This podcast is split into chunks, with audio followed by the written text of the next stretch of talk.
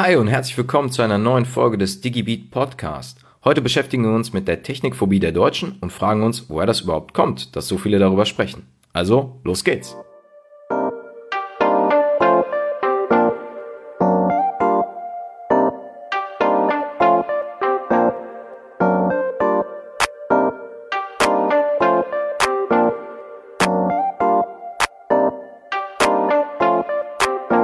Ja, viele Experten der Wirtschaft argumentieren, dass Deutschland nicht wettbewerbsfähig ist, was Technik angeht. Allen voran China und die USA sind da besser aufgestellt.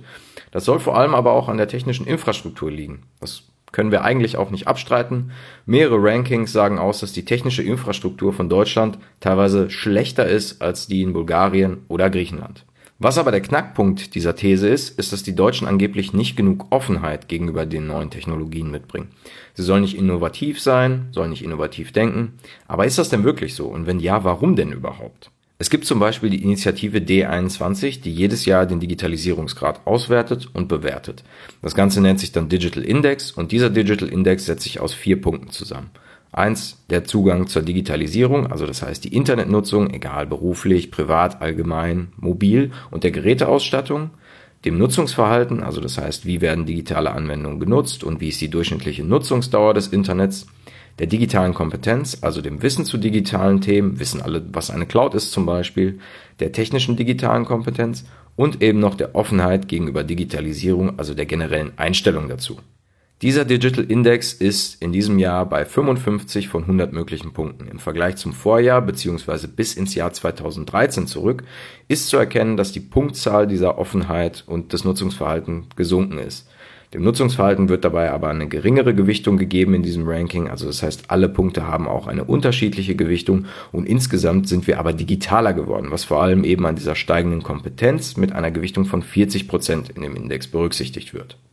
In einer anderen Studie der Körner Stiftung bzw. dem Technikradar von 2018 wird dann deutlich, wie die Deutschen die Digitalisierung allgemein einstufen. Es wurden 1982 Personen befragt und 60 Prozent der Befragten haben angegeben, dass man durch die Digitalisierung die Kontrolle seiner Daten verliert und sogar knapp 50 Prozent sind davon überzeugt, dass die Digitalisierung die Arbeitslosigkeit erhöht. Die meisten werden jetzt behaupten, dass die Werte vor allem die These des Defizitmodells stützen, wonach eben fehlendes Wissen zu dieser Einschätzung führt. Dazu steht aber eben der Digitalindex, den wir jetzt schon angesprochen haben, in dem wir die Kompetenz auf jeden Fall schon mal steigern konnten. Auch im Gegensatz dazu sprechen die Zahlen des Technikradars, wonach 42,9 Prozent der Frauen mit maximal Hauptschulabschluss befürchten, die Kontrolle ihrer Daten durch die Digitalisierung zu verlieren, während es bei den Frauen mit mindestens Fachabitur sogar 58,4 Prozent sind. Bei den Männern ist das Ganze sogar noch extremer. Genauso sieht das Ganze eben auch mit dem autonomen Fahren aus. Die Angst vor datensammelnden Autos, die Angst vor einem Verkehrschaos, dadurch dass Computer eben alles übernehmen und die Angst vor Hackerangriffen führen dazu, dass Experten und Wissenschaftler überzeugt sind, dass Deutschland ein technikfeindliches Land oder ein technophobisches Land ist. Dazu gibt es dann eben eine weitere Studie, in der ebenfalls das autonome Fahren untersucht wurde und dort wurde dann eben klar, an welchen Stellen diese Skepsis oder diese Angst entsteht. Dabei wurde die Untersuchung sogar europaweit durchgeführt, also das heißt, das zählt nicht nur für Deutschland, sondern generell für Europa.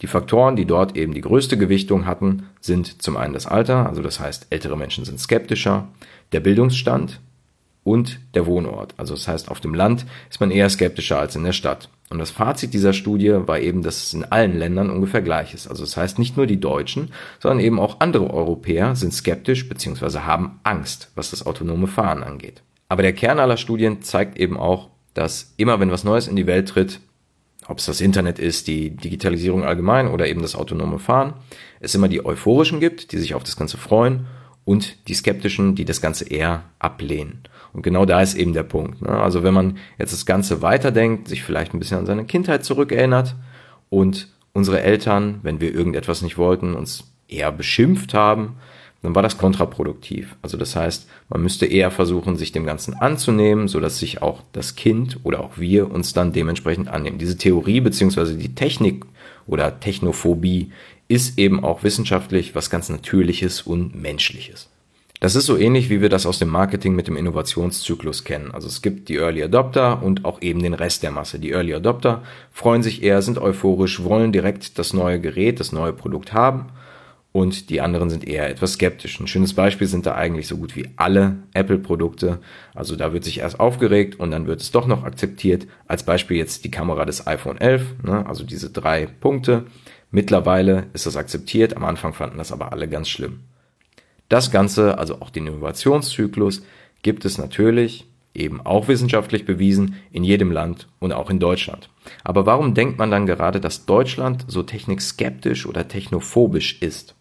Fast überall wird das Alter als ausschlaggebender Punkt für diese Technikphobie angegeben, aber natürlich auch, was Veränderungen im Allgemeinen bedeutet. Da ist das Alter auch eben eine tragende Rolle. Die größte Veränderung, die wir in den letzten Jahren hatten, war natürlich diese Digitalisierung und der Zuwachs an neuen Technologien. Die ältere Generation, die sind nicht damit aufgewachsen und haben alles erst eben später mitbekommen. Es ist dann natürlich schwieriger, sich darauf einzulassen, damit klarzukommen. Ich denke, das kennt jeder der jüngeren Generation, dass man vielleicht den Drucker der Eltern oder der Großeltern einrichten sollte oder vielleicht auch den Älteren gezeigt hat, wie WhatsApp funktioniert, damit man miteinander kommunizieren kann. Das kann dann natürlich auch zu Konflikten bei der älteren Generation führen. Also weil die sich vielleicht ein bisschen schlecht fühlen, wenn dieser Jungspund ohne Erfahrung was erklären muss, obwohl sie doch eigentlich die mit dem Wissen und der Lebenserfahrung sind wenn man den älteren Leuten dann sagt, ja, du hast dein Leben lang alles falsch gemacht, hier, ich zeig dir einen viel besseren Weg, dann ist das halt schon ein bisschen hm, Konfliktpotenzial. Und dieser Generation Gap oder diese Lücke der Generation spielt dann eben gerade bei der Digitalisierung eine große Rolle. Deutschland ist eine Gesellschaft, die eben immer älter wird und dadurch ist es ganz normal, dass in Deutschland verbreiteter ist, also die Skepsis oder die Phobie vor der Technik. In der digitalen Welt, in der wir uns jetzt momentan befinden, da muss alles schnell, schneller und noch viel, viel schneller gehen und dementsprechend verbreitet sich auch diese Skepsis schneller und breitet sich auch schneller aus. Was ist aber eben diese Lösung dafür? Auch wenn ich kein Wirtschaftsinformatiker bin und jetzt Gefahr laufe, dass die Wirtschaftsinformatiker mir Steine an den Kopf werfen und mir sagen, hör mal auf, Stoff aus dem ersten Semester aufzuwärmen, möchte ich trotzdem dieses Beispiel geben. In der Wirtschaftsinformatik gibt es nämlich den Begriff des Technik-Akzeptanzmodells. Dieses Technik-Akzeptanzmodell stellt die Frage, was muss passieren, damit neue Technologien angenommen werden.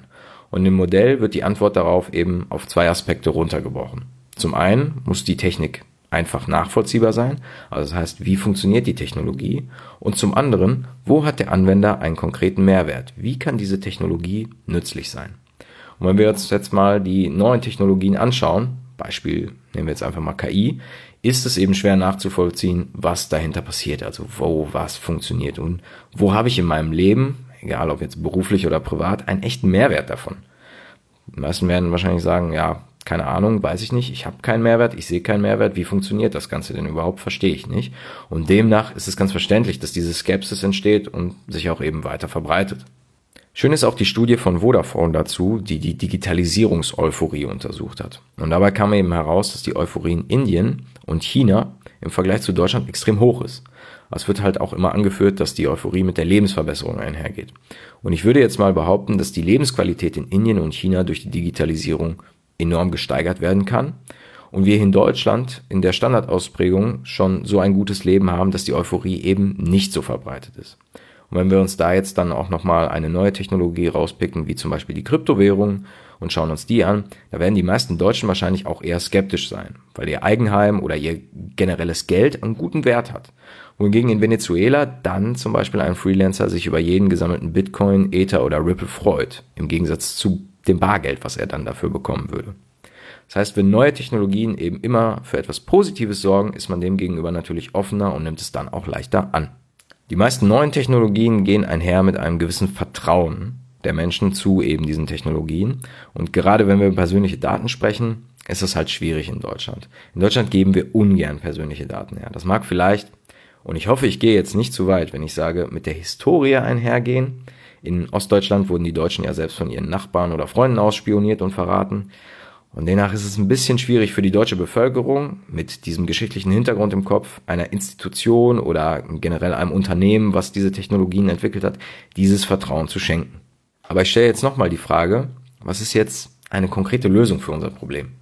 Es gibt eine Studie von PwC, die sagt, dass gerade die Weiterbildung ausschlaggebend ist. Das heißt also, umso fortgebildeter ich bin, umso besser ich mich mit diesen neuen Technologien auskenne, desto eher nehme ich die an. Wir sprechen hier dann von, nehmen wir das Ganze jetzt mal als ernsthafte Phobie, also Angst wahr, von einer Therapie, um diese Angst zu lindern und zu beheben. Im Idealfall eben in kleineren Schritten mit einer Konfrontation des Einzelnen mit Technik. Wir nähern uns an, indem wir den Menschen weiterbilden, ihnen also unser Wissen bereitstellen, das Ganze kombinieren mit dem Technikakzeptanzmodell und sie selber dann eben erleben lassen, wie das Ganze zu einem positiven Erlebnis wird.